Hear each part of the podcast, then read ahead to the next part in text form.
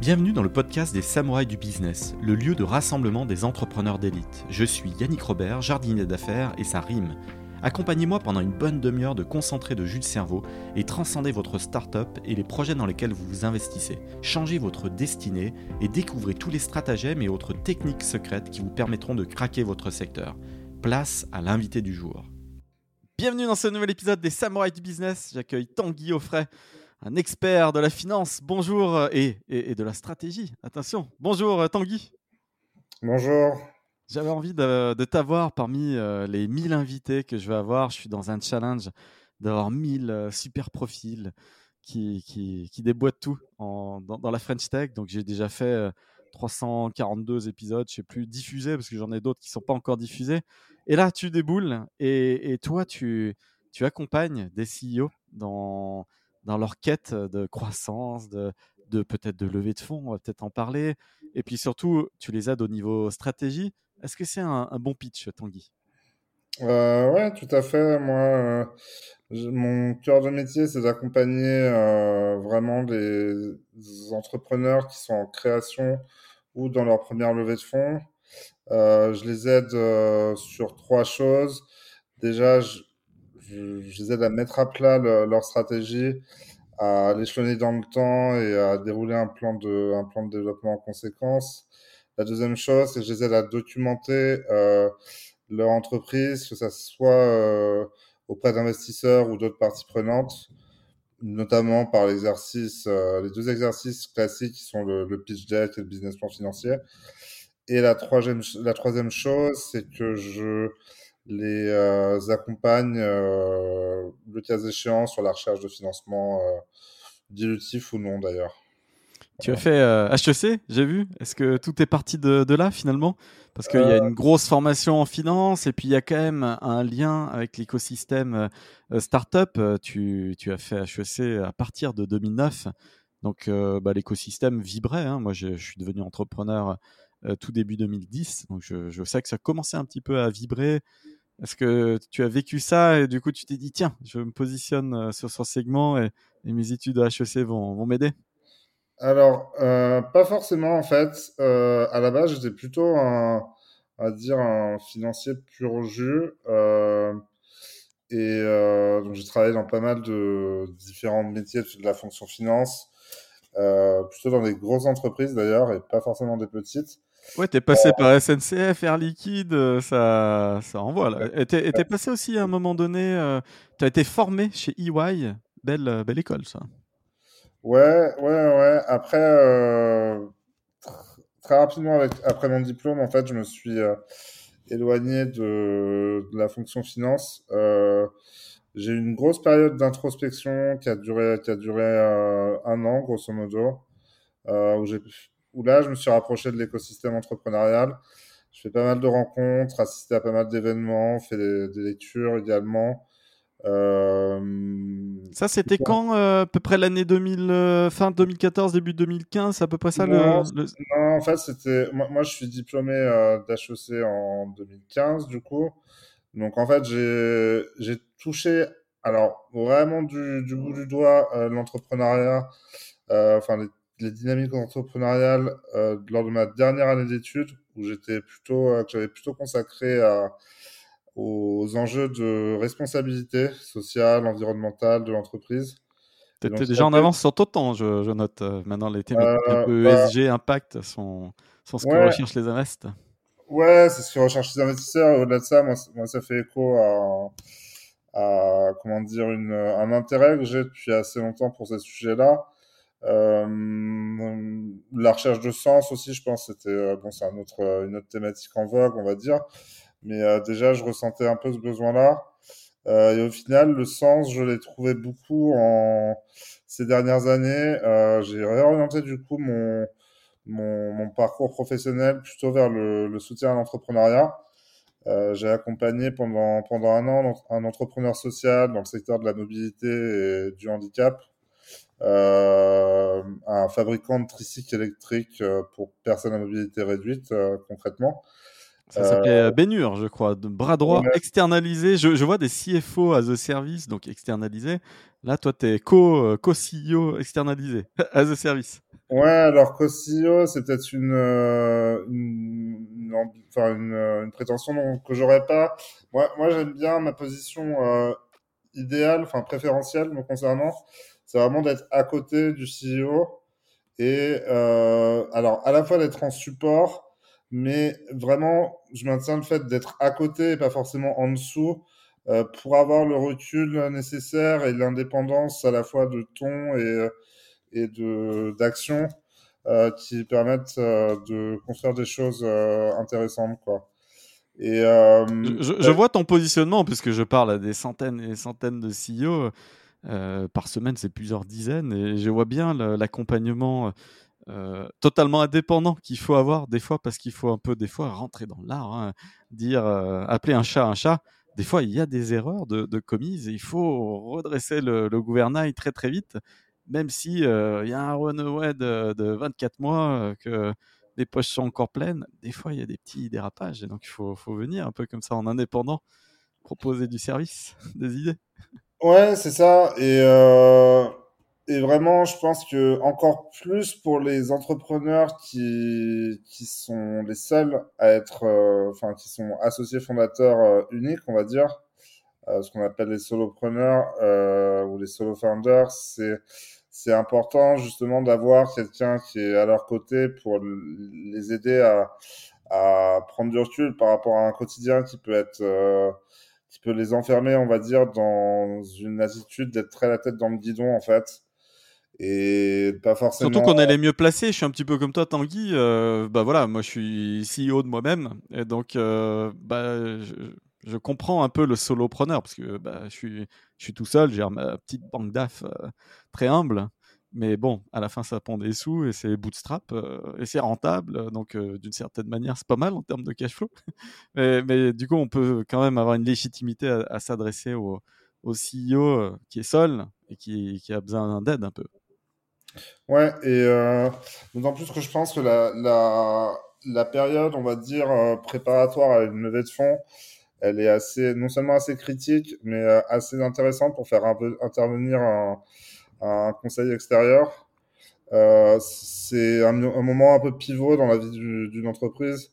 Euh, donc, euh, c'est vrai que c'est intéressant euh, à la fois pour, euh, pour, on va dire, concrétiser la, la, la vision, la vision d'entreprise, la, en rendre compte à des parties prenantes externes, externes de la façon la plus limpide possible et d'embarquer en fait euh, des gens qui ne sont pas dans dans le, bateau, on va dire, les embarquer avec nous. Euh, c'est important, oui, de, de, de, faire appel à, des, à quelqu'un qui est, qui est tiers et qui, euh, qui va être capable d'un peu de mobiliser les forces que l'entreprise a euh, pour euh, voilà, embarquer ces, nouvelles, euh, ces, ces nouveaux passagers. Et du coup, ton, ton, le moment, le déclic hyper clé où tu te dis, tiens, là, cette fois-ci, euh, je fais euh, telle mission, du coup, c'est quand Parce que là, si je remonte un petit peu dans ton parcours, euh, c'est vrai, tu, pour Bénu, on en parlait, donc tu as, travaillé pour eux jusqu'à 2018. Du coup, le, le revirement, le pivot dans tes activités, c'est quand alors exactement? Alors en fait, il y a peut-être deux pivots. Euh, un pivot qui est un peu euh, un peu un peu dur euh, qui, a, qui, nécessité comme je disais un, un an euh, d'introspection de rencontres etc et un pivot qui était plus euh, très pragmatique on va dire qui est survenu un peu plus tard euh, en 2018-2019 euh, le premier pivot c'est en fait j'étais j'étais à la SNCF bon dans des fonctions de siège de contrôleur financier euh, je, je, me suis senti assez rapidement après ma prise de poste, pas forcément bien dans mon poste, pas forcément bon non plus. Euh, je me suis dit qu'il y avait un souci et euh, que euh, fallait que je mette un peu les, les, choses en perspective, que je prenne un, temps, euh, un temps pour moi, euh, pour un peu aligner mes, mes chakras, on va dire ça comme ça. Euh, et c'est ce que j'ai fait pendant une période assez on va dire, longue, hein, parce que ça m'a, ça m'a pris un an.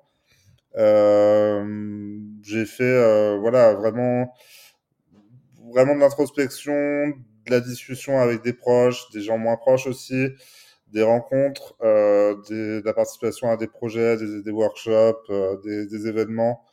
Euh, j'ai fait des tests aussi de, on va dire, de personnalité aussi pour mieux me connaître. Et, en fait, je suis arrivé à une conclusion alors que j'avais pas entrepris de démarche professionnelle à proprement parler. Hein. J'ai toujours dans la dans la construction de l'étape d'après, mais pas forcément dans l'étape d'après. Euh, je suis arrivé à la conclusion que je me destinais soit au conseil, soit à l'entrepreneuriat. Et en fait, euh, les deux du coup. voilà, j'ai pas, je sais pas si c'est que j'ai pas, pas su choisir ou que j'ai voulu choisir les deux. Ah, ou t'as créé des euh, synergies entre les, t'as créé un pont, une passerelle entre les deux. Ouais, voilà, voilà. Je pense que euh, je suis profondément euh, analytique et, j'aime bien, j'aime bien prendre du recul pour, on va dire, déstructurer un problème, essayer de le, résoudre avec la, la, la, synthèse aussi qu'il faut. Euh, d'où le côté stratégie, parce que finalement, là, je m'aperçois qu'on est assez complémentaires, parce que tu es certainement plus stratégique que moi. Moi, je suis trader dans l'âme, j'ai toujours voulu euh, l'être depuis l'âge de 16 ans. D'ailleurs, j'ai toujours tradé depuis l'âge de 16 ans. J'ai été trader compte propre professionnel dans des énormes, euh, sur des énormes trading floors, dans des énormes banques. Donc voilà, et finalement, je suis fan aussi d'entrepreneuriat. Donc moi, je me fais les levées de fonds parce que je suis deal maker, euh, fixer un prix. Euh, voilà, c'est un peu comme euh, une salle de marché, mais je suis moins stratégie. Voilà, moi, on me file un deck et là, je vais, je vais faire tous les fonds d'investissement du monde. Mais, mais toi, faire le deck et tout ça, c'est moins mon étape. je suis moins stratège que toi. Ouais, alors moi, je, pour le coup, je suis un peu euh, même si j'ai fait HEC, je suis, je suis pas passé par le conseil en stratégie. Euh, donc euh, c'était, je suis un peu plus, je suis un peu un, autodidacte entre guillemets de la stratégie. Euh, et euh, pour le coup, c'est vraiment un sujet qui me passionne. Et je me suis rendu compte que ça fitait peut-être davantage avec ma ma personnalité, mes aspirations aussi que que la finance pure et dure. Euh, après, je, je maintiens que la finance est un, un très bon outil justement pour éclairer euh, la prise de décision euh, stratégique en l'occurrence et pour évaluer euh, les stratégies d'une entreprise dans le temps quoi. Donc euh, je joue vraiment sur les deux tableaux on va dire et et je dirais surtout aussi sur un troisième qui est pour moi assez essentiel et qui pour le coup me passionne dans mon métier, c'est le lien que j'arrive à créer avec les entrepreneurs, notamment avec certains que j'accompagne depuis euh, depuis plusieurs mois, plusieurs années pour certains.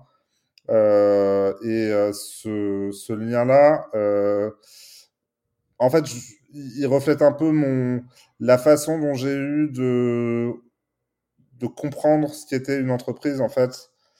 Euh, au fil de, au fil de mon parcours.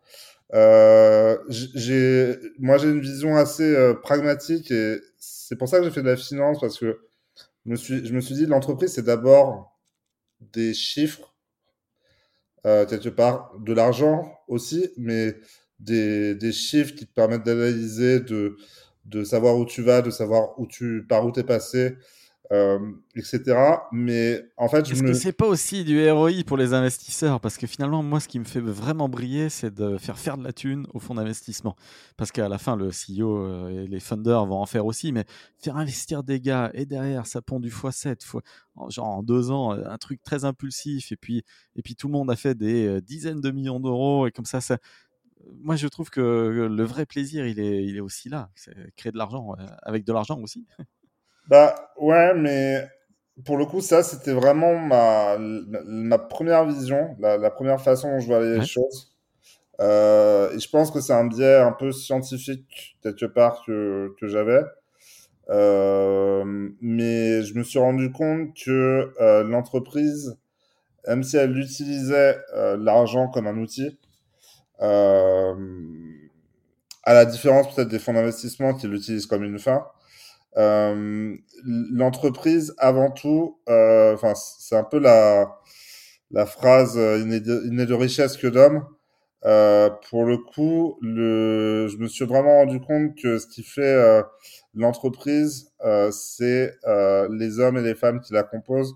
Ah oui, trouver les bons team managers, ça c'est super compliqué. Scaler, parce que c'est assez simple finalement de faire le 0 à 1 million d'ARR. Euh, dans la foulée, on atteint 2-3, mais c'est vrai que derrière, quand même, il y a beaucoup de projets qui, vont vraiment stagner très très fort autour des 400 000 de MRR donc euh, à la très grosse louche, les 5 millions d'ARR. Euh, et, donc la cinquantaine de, collaborateurs. Et là, c'est dur. Voilà. Et souvent, parce qu'il manque du middle management.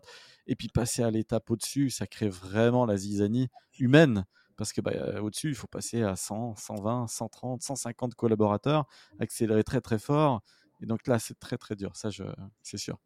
C'est clair, mais pour aller au-delà de ça, en fait, les, chaque étape dans la vie d'une entreprise, même du, zéro, enfin de, l'étape zéro, euh, l'aspect humain est déterminant. Après, il va pas forcément jouer sur les mêmes, euh, sur les mêmes ressorts. C'est vrai que quand on est plus dans une phase de scale-up, on va dire le, que, je connais moins, hein, cela dit, euh, grosso modo, il faut éviter que euh, la croissance fasse euh, péter, entre guillemets, l'entreprise.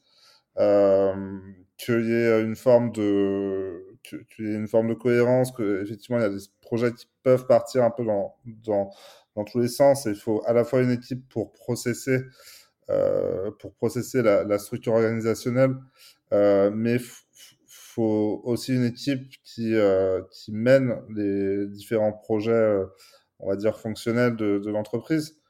Mais avant avant cela, une, une, une équipe de, de fondateurs euh, c'est assez essentiel, à la, fois, à la fois dans sa complémentarité, dans son entente. Euh, L'intégration des premiers collaborateurs aussi, ça va, ça va être clé. Euh, il y a des entreprises qui se sont qui, malgré un, bon début de parcours, en gros, euh, ont mis la clé sous la porte du fait d'un mauvais recrutement. En fait, ça peut vraiment euh, euh, coûter de l'argent, coûter surtout beaucoup de temps. Euh, et, euh, et, avoir un ROI très négatif pour le coup, pour en revenir à cette, euh, ce sujet-là. Mais, euh, mais ça, c'est voilà, je, je pense qu'à à différents stades dans la vie d'une entreprise, l'humain reste, reste toujours très important, euh, central. La, le, l'argent, l'argent pour le coup est, est un outil. Euh, et, et, je pense que ce qui fait le lien entre les deux, c'est la vision et la stratégie justement qui, ce vers quoi l'entreprise tend, ce que ce qu'elle veut réaliser. Euh, elle mobilise des hommes et des femmes autour de ça, et derrière, elle utilise les leviers financiers pour euh, concrétiser sa, sa, cette vision et cette stratégie dans le temps. Et, et ton sweet spot, il, il, est où très précisément? Tu prends les boîtes qui sont vraiment à zéro ou qui sont à 10-15 000 euros de MRR ou de chiffre d'affaires mensuel ou dans cette zone-là, hein, tu vois, à peu près, ou un petit peu au-dessus? C'est, Tu te situes où pour, dans l'idéal? c'est, euh, Pour le coup, c'est vraiment, euh, on va dire, entre 0 et 20 de, de revenus euh, mensuels ou, ou que ce soit récurrent ou non, en fait. 0 et 30 au sens large, mais euh, euh, donc ça et là, là, là, la question de rester bootstrap, elle doit venir sur la table, ou de lever des fonds et d'avoir un petit peu, c'est vrai, de contraintes avec des business angels. Toi, tu vas te positionner comment? Parce que des fois, c'est vrai, certains projets n'ont vraiment pas besoin d'argent parce que, bon, des fois, pas assez mature, euh, donc le market fit est clairement pas en train de s'opérer, donc autant continuer à développer un peu, ne pas embaucher euh, qui que ce soit, rester juste entre funders, ça arrive aussi, et puis se laisser six mois de plus, c'est bien pour maturer. Euh, est-ce que la levée de fonds avec des business angels à cette étape-là est la bonne solution la plupart du temps? Quel est ton positionnement par rapport à cette thématique bootstrap versus VC-backed Alors, euh, déjà, toutes les entreprises ne peuvent pas se permettre de bootstrapper, euh, que ce soit pour développer leurs leur produits ou pour financer leur force commerciale. C'est vrai qu'un SaaS, ça demande quand même des forces de dev. voilà, force de dev, force de sales. Euh, ça, c'est un peu les, les, deux besoins classiques. Maintenant, euh, alors, moi, concrètement, j'ai peut-être trois cas de figure. Il y en a un qui est pas si fréquent que ça, quelque part. mais c'est le, le, cas où l'entreprise n'a pas besoin de lever des fonds. Par exemple, j'ai un client entrepreneur euh, qui, euh, plutôt dans le secteur de la formation, et euh, en fait, son produit est, son produit est déjà rentable. donc, en fait, à partir du moment où, dès le premier, on va dire, pour, schématiser, dès le premier euro de, chiffre d'affaires généré, on a déjà une rentabilité et une marge qui permet de, qui permet de, vivre, quoi. Euh, derrière, c'est surtout la croissance qu'il va falloir euh, euh, mettre en œuvre, mais on peut très bien le faire dans, dans cette figure-là sur l'autofinancement. Après, le deuxième cas de figure, ça va être où l'entreprise ne, a besoin de fonds, pour le coup. Elle a besoin de fonds pour les, deux objets qu'on a cités, principalement la tech ou le produit au sens large et le côté commercialisation. Euh, ça, c'est le cas de figure le plus fréquent. En tout cas, c'est le cas de figure pour lequel la plupart des entrepreneurs qui font appel à moi euh, me sollicitent. Et il y a un troisième cas de figure euh, dont, dont une partie de, ceux qui, qui croient appartenir au deuxième cas de figure font en fait partie. C'est des entreprises qui euh, ne doivent pas lever des fonds au moment où elles me contactent, grosso modo. Euh, parce que, comme tu l'as dit, leur produit euh, n'est peut-être pas prêt. Par, parce que le product market fit est encore assez éloigné. mais ça peut être aussi tout simplement parce qu'elles ont, elles sont en mesure, quand on fait une analyse froide et, et forcément financière de leur entreprise, elles sont en mesure de financer encore une partie euh, de leur stratégie pour arriver davantage en position de force au moment d'une levée de fonds. Quand, tu vois, euh, je, te coupe volontairement, mais quand tu vois une, une société comme ça qui, qui est à une étape euh, naissante, tu as repéré quoi comme euh, levier, comme ça, applicable? Est-ce que que c'est décrypter la manière de faire de l'argent dans le futur? Parce que le business model, des fois, il faut savoir se poser sur une table et réfléchir à, comment euh, pricer son produit, euh, parce qu'il y, a différentes formules en réalité. Il y en a beaucoup en fait qui, mmh, tentent et qui pivotent et puis, et puis qui, qui perdurent pas assez suffisamment dans une direction et puis hop, ils changent, ils vont voir euh, creuser d'autres d'autres territoires. Comment on crée cette stabilité financière et comment on, injecte un peu de, visibilité dans la tête des, entrepreneurs? Toi, toi qui es stratège et qui viens les accompagner alors, pour reformuler, comment est-ce que on, à partir d'une situation d'incertitude où les gens, les entrepreneurs ne savent pas forcément où, à quelle porte euh, taper, comment on les aide à y voir plus clair, c'est ça? Ouais, c'est ça, c'est ça, parce que finalement l'entrepreneur, lui, il exécute des choses, il sait pas trop des fois dans quelle direction il y va. Voilà, il est un peu opportuniste, soyons euh, directs. Et, toi, tu peux venir euh, éclairer avec un œil un peu financier en disant tiens, en creusant cette voie-là, je sens que ça va faire de l'argent parce que bah, ça a l'air assez pérenne, le marché a l'air assez large. Toi, avec ton œil euh, d'expert financier, des fois, ça doit aider, non? Oui, alors, euh, bon, alors c'est difficile de faire une, généralité sur, ça, parce qu'à chaque fois, ça dépend vraiment de, de, l'entreprise en question, de la situation de l'entreprise euh, à un instant T. Mais euh, si, on reprend par exemple le, euh, le, cas de, euh, de l'entrepreneur dans le secteur de la formation que j'évoquais un peu précédemment, qui a encore une fois pas un problème de... il n'est pas dans un, une problématique de recherche de financement. Hein. Euh, il peut se développer, il peut se développer lui-même.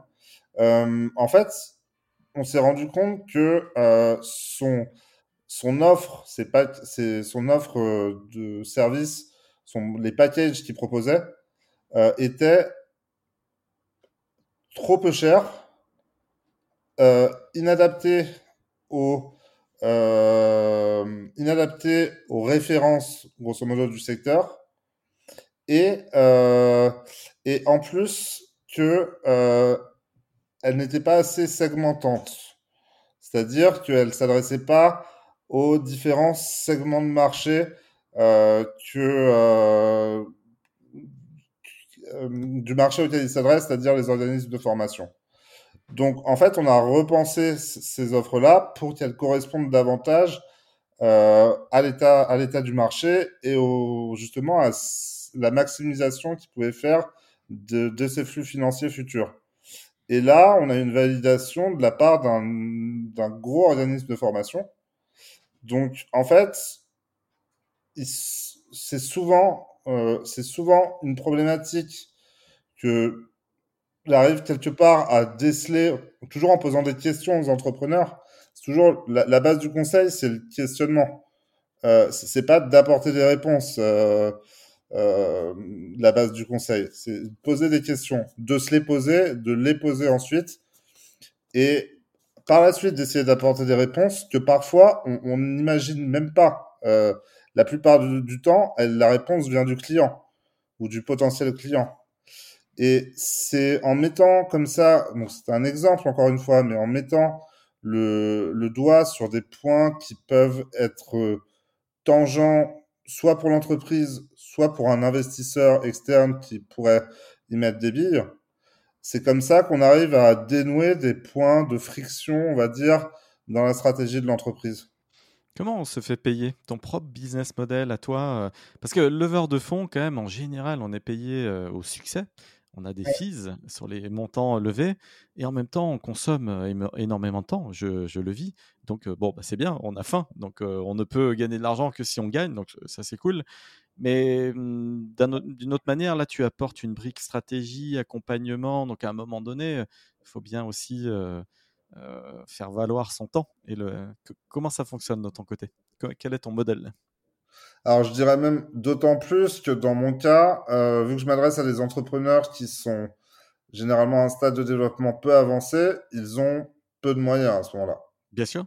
Alors, comment on réconcilie la, situation? Parce que toi, tu apportes beaucoup de valeur ajoutée, et donc euh, il y a besoin quand même à un moment donné de se faire rémunérer. Toi, on travaille parce que sinon, toi, c'est aussi un peu ingrat. Tu apportes énormément de valeur ajoutée, et puis bah, tu n'as pas de part dans la boîte, ou alors c'est peut-être un bon moyen de négocier des BSA et des stock options de manière générale. Et, comme ça, on a du quasi-equity en main. Si les bons conseils qu'on a donnés font que la boîte décolle, on, touche. On touche sur l'upside, mais mmh, sans faire payer euh, voilà, et, taper dans la trésorerie de l'entrepreneur. Mais bon, c'est pas simple. Donc, quelle, quelle, solution tu as inventée de toi de ton côté?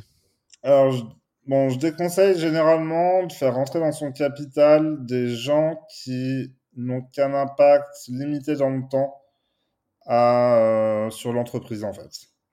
Donc euh, je m'inclus là-dedans euh, quelque part. Quand bien même il y a des entrepreneurs avec lesquels j'ai des relations de travail depuis, comme je disais, plusieurs années. maintenant, concrètement, moi, enfin, mon principal moyen de rémunération, c'est par la documentation que je produis. Euh, business plan financier, pitch deck de présentation pour présenter l'entreprise, sous forme de slide. Euh, tu, forfaites du coup? Tu as, une offre, euh, un package? Après, euh, je vais pas forcément communiquer sur mes. Euh, sur Bien sûr, non, non, mais c'est pour décrypter un petit peu. Voilà. Mais c'est voilà, un package en, en, fait que j'adopte à la fois la, à, au stade de maturité de l'entreprise, au, à la complexité aussi, forcément, du, de l'entreprise. Il y a des business plans financiers qui sont beaucoup moins euh, faciles à réaliser que d'autres, euh, beaucoup plus techniquement, euh, ouais, voilà, complexes. Euh, après, je, je, je, dirais quand même que euh, cette forme de rémunération, je vais être tout à fait transparent d'ailleurs là-dessus. Cette forme de rémunération, elle a ses limites dans la mesure où, comme je disais, les, euh, les entrepreneurs à ce stade-là n'ont pas forcément un, un puissant fond en matière de, de trésorerie. Moi, je suis honnête avec toi, hein, mes comptes sont publics, nos conseils atypiques SAS, je fais entre 3 et 400 000 euros hors taxes de fees euh, annuels, hein, donc euh, on fait à peu près le, le même métier. Mais c'est nourri quand même de très grosses opérations parce que sur le early stage, bon, bah, mmh, ça fait pas les choux gras quand même. C'est même difficile de rentabiliser le, temps. Moi, j'ai un, TJM à 3000 euros hors taxe personne en early stage peut se payer des, mes services une journée. Enfin voilà, c'est déjà trop mille boules. Donc, on est au succès, mais bon voilà, une OP lever 500 000 euros et toucher 3%, ça va pas très loin quoi. Donc c'est vrai qu'il faut aller faire de la très grosse opération pour commencer à aligner quelques centaines de milliers d'euros et, faire son année. des, les leveurs de fonds ou les banques d'affaires euh, avec lesquelles j'ai discuté, euh, l'écho, euh, l'écho est toujours le même. Hein. Le l'early stage, on va dire pour, pour être grossier, le, le seed, le pré-seed en dessous d'un million d'euros, c'est très difficile d'être rentable en fait. Bien sûr.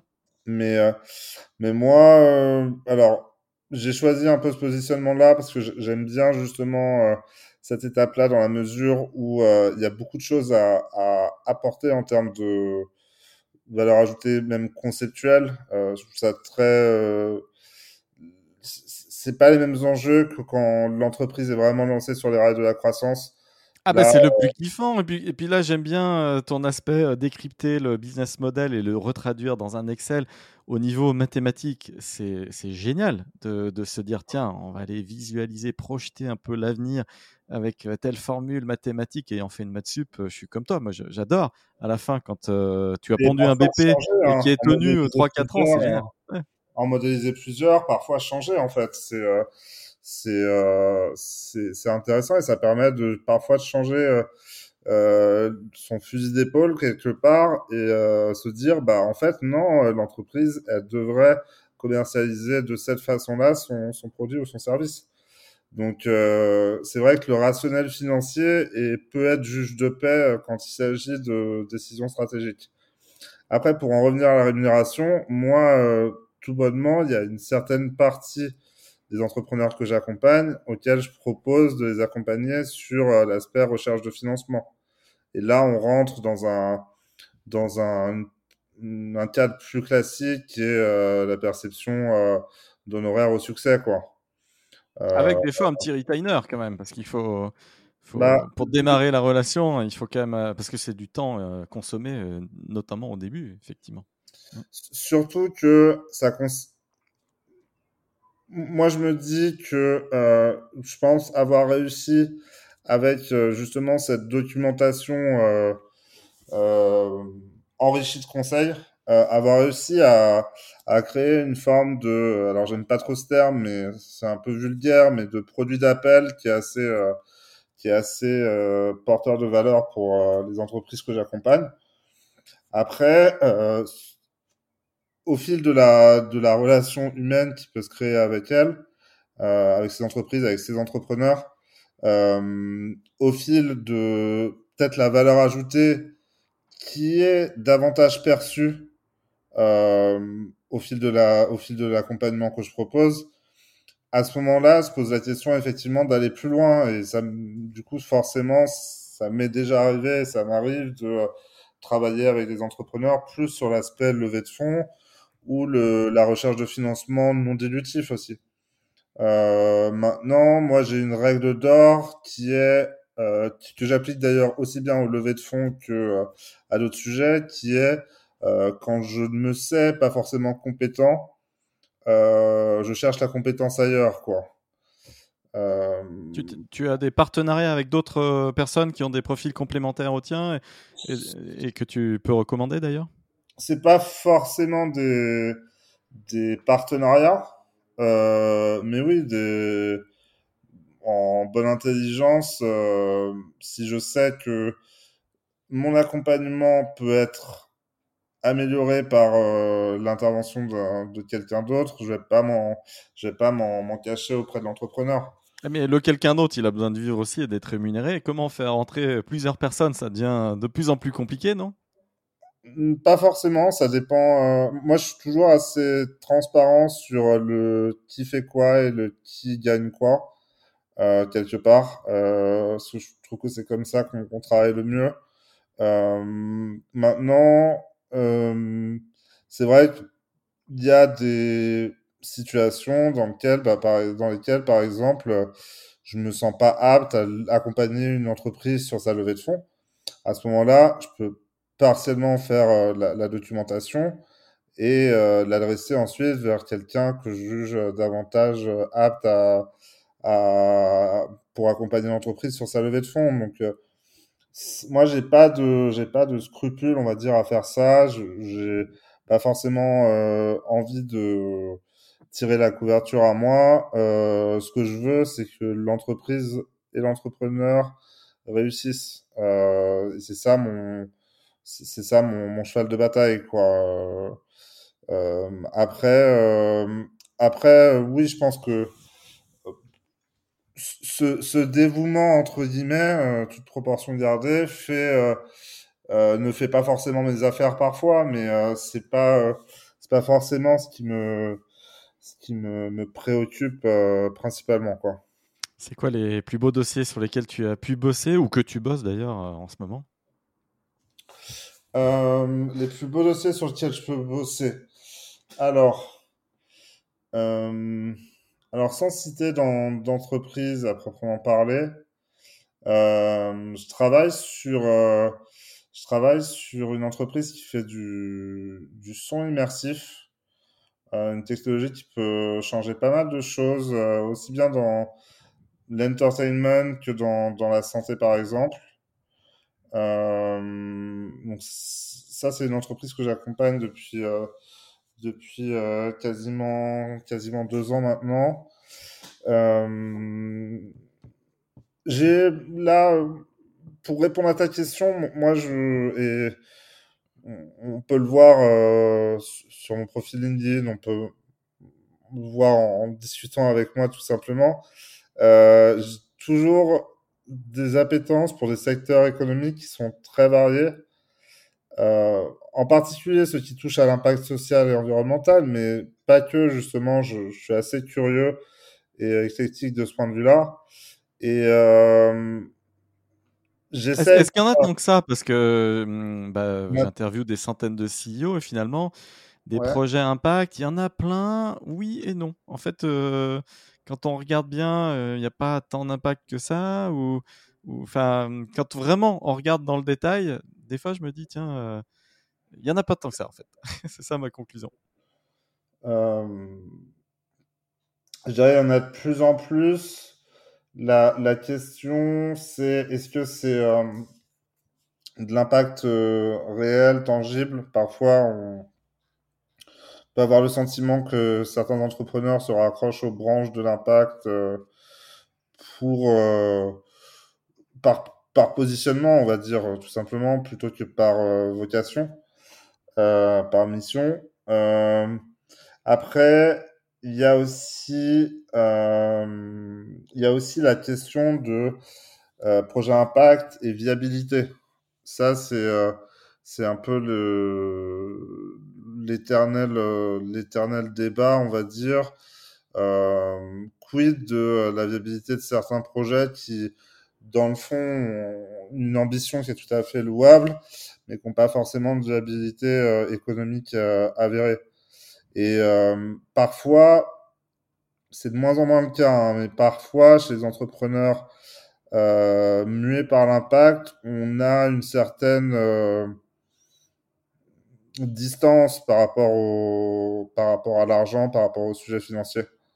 Moi, c'est quelque chose qui est de moins en moins vrai. Hein, et euh, je pense que c'est pour le, le, mieux parce que c'est en décuplant la, la, la valeur économique créé par ces entreprises-là que l'impact, euh, au lieu d'être euh, très euh, circonscrit, très, euh, très euh, à petites échelles, l'impact devient systémique à ce moment-là, quand on rentre dans, dans une autre catégorie d'entreprise.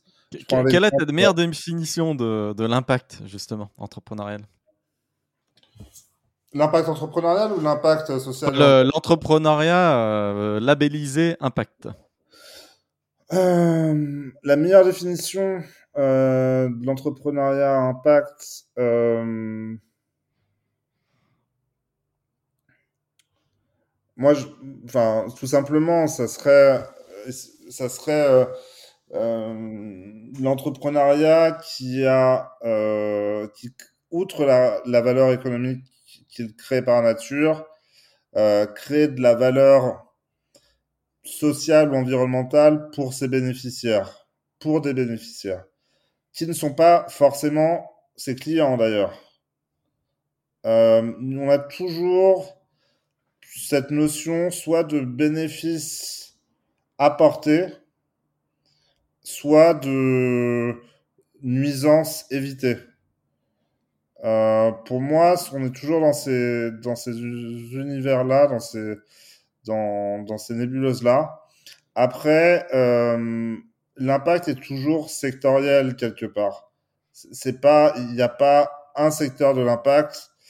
Euh, il y a euh, une multitude de secteurs qui, pris d'un angle, sous un angle particulier, ont un impact. On prend le secteur de l'énergie, peut-être les énergies renouvelables, euh, les, euh, tout ce qui peut, enfin, la, captation de, de, de carbone. Euh, il y, a, y, a, pas mal de, de secteurs en fait. L'impact, c'est nébuleuse et la matrice, les matrices sectorielles euh, restent d'actualité en fait. Au, au, au grand groupe, je te coupe là volontairement, mais aux grands groupes qui font du greenwashing et, et qui font un peu n'importe quoi, tu as envie de leur dire quoi? Et oh, la nouvelle génération euh, risque de vous remplacer et, et bougez-vous un peu le, le popotin. Est-ce que c'est un peu ça le, le discours? Parce que moi, j'ai envie de le dire. Euh, je vois des grands groupes jouer. Euh, j'ai appris là récemment que par exemple, euh, tout ce qui était euh, labellisé naturel, en fait, il n'y a pas de label. Donc du coup, on peut dire contient des ingrédients naturels. S'il y en a un un peu caché au milieu de tous les ingrédients plus ou moins chimiques du truc et qui démarre par E quelque chose, et en fait, s'il y a un ingrédient naturel, on peut mettre en très gros hop, chut, chut, ingrédient naturel sur son packaging apparemment. Et là, ça pose pas de problème. Tout comme mmh. on voit des drapeaux français, truc, alors que finalement c'est que de l'assemblage et il y a strictement rien de produit en France. Hop, on utilise le grand drapeau français. J'en ai, j'en ai plein là à citer, hein, s'il faut aller balancer des noms. Et moi, ça me fait sortir euh, les yeux des, des orbites. C'est pas forcément que des grands groupes d'ailleurs. Hein. Non, euh, bien sûr, il y en a qui s'engouffrent. Euh, oui, oui, il y a aussi des startups qui ont envie de se labelliser comme ça éco-friendly et en fait, euh, bah non, en fait, il y a énormément de logistique et bah non, il y a plein de trucs qui émanent de Chine et derrière c'est du bateau et derrière c'est plein de trucs. Et en fait, quand on décortique la chaîne, on est un peu déçu. Donc c'est c'est pour ça que je dis quand on met le nez dans le détail, l'impact aujourd'hui, pour le moment, j'en vois très très peu des vrais. Après, il y en a, il y en a des très très beaux. Et il y a aussi quelques exemples, mais ça reste une petite frange. Donc, euh, bah, c'est une source d'espoir hein, si vous êtes entrepreneur. Ouais, quand on regarde, quand on regarde euh, back market, par exemple, back market, ok, ils font que du de l'électronique, grosso modo. Euh, c'est du réemploi, grosso modo. Euh, ils communiquent beaucoup désormais sur les nuisances qu'ils évitent. Le fait que l'empreinte, je crois, leur empreinte carbone, l'empreinte carbone de leurs produits, c'est euh, euh, 8% de euh, celle d'un produit neuf. Euh, effectivement, mais ça, pour moi, c'est une entreprise qui a une, qui a un cercle vertueux écon économico-environnemental. c'est, ils, peuvent faire qui peut s'apparenter à du greenwashing dans leur campagne de communication, quelque part, ça me dérange pas parce que je sais que dans tous les cas, la vérité qui est de prendre un, commander un iPhone reconditionné, elle sera toujours meilleure que la vérité de, de prendre un iPhone qui ne l'est pas. Donc, ça me dérange pas. Il y a des, il y a des groupes, on, si on pense, si on pense par exemple à, à Suez, à Suez, il y a des groupes qui sont historiquement engagés sur euh, sur euh, le sur les sujets de développement durable parce que c'est leur c'est leur métier en fait. Euh, si enfin, un groupe comme Suez par exemple, il est actionnaire de d'une entreprise qui s'appelle TerraCycle qui euh, quelque part reverdit par le recyclage euh, un certain nombre de grandes, euh, de gros grands produits de consommation euh, de, marques comme Procter Gamble, etc. ça peut s'apparenter un peu à du greenwashing, moi, je, me dis que c'est aussi quelque part la, la, porte d'entrée du capitalisme dans cette ère de responsabilité au moins améliorée. Bah, c'est un long débat, on le tranchera pas aujourd'hui. La promesse pour les auditeurs est de faire un épisode en, en 45 minutes et je te remercie là t'être frotté aux, aux questions qui sont pas simples. J'espère que cet épisode t'amènera des, des, entrepreneurs qui ont envie de, de s'outiller, d'aide comme ça, financière, stratégique. Et j'ai eu des très bonnes recos sur tes services. Donc, euh, allez-y, foncez, euh, tapez Tanguy au frais, AU2FERT sur, euh, sur LinkedIn. C'est le meilleur moyen de te contacter, LinkedIn. oui, LinkedIn, LinkedIn ou Malte, peu importe. Mais l'essentiel, c'est l'essentiel, je pense, c'est vraiment de trouver quand on est entrepreneur, de trouver à des moments clés de son entreprise quelqu'un d'extérieur qui peut euh, apporter un dire qu'on n'a pas forcément euh, happé par le quotidien qu'on peut l'être. Voilà.